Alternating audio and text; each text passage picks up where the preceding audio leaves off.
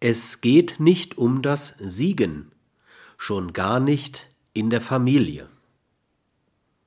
Wie ist es möglich, dass sich die Mitglieder einer Familie immer wieder voneinander abgrenzen, sodass keiner dabei verliert, keiner das Gefühl haben muss, emotional oder sozial ausgebeutet zu werden, ohne dass also Abnutzungskämpfe entstehen.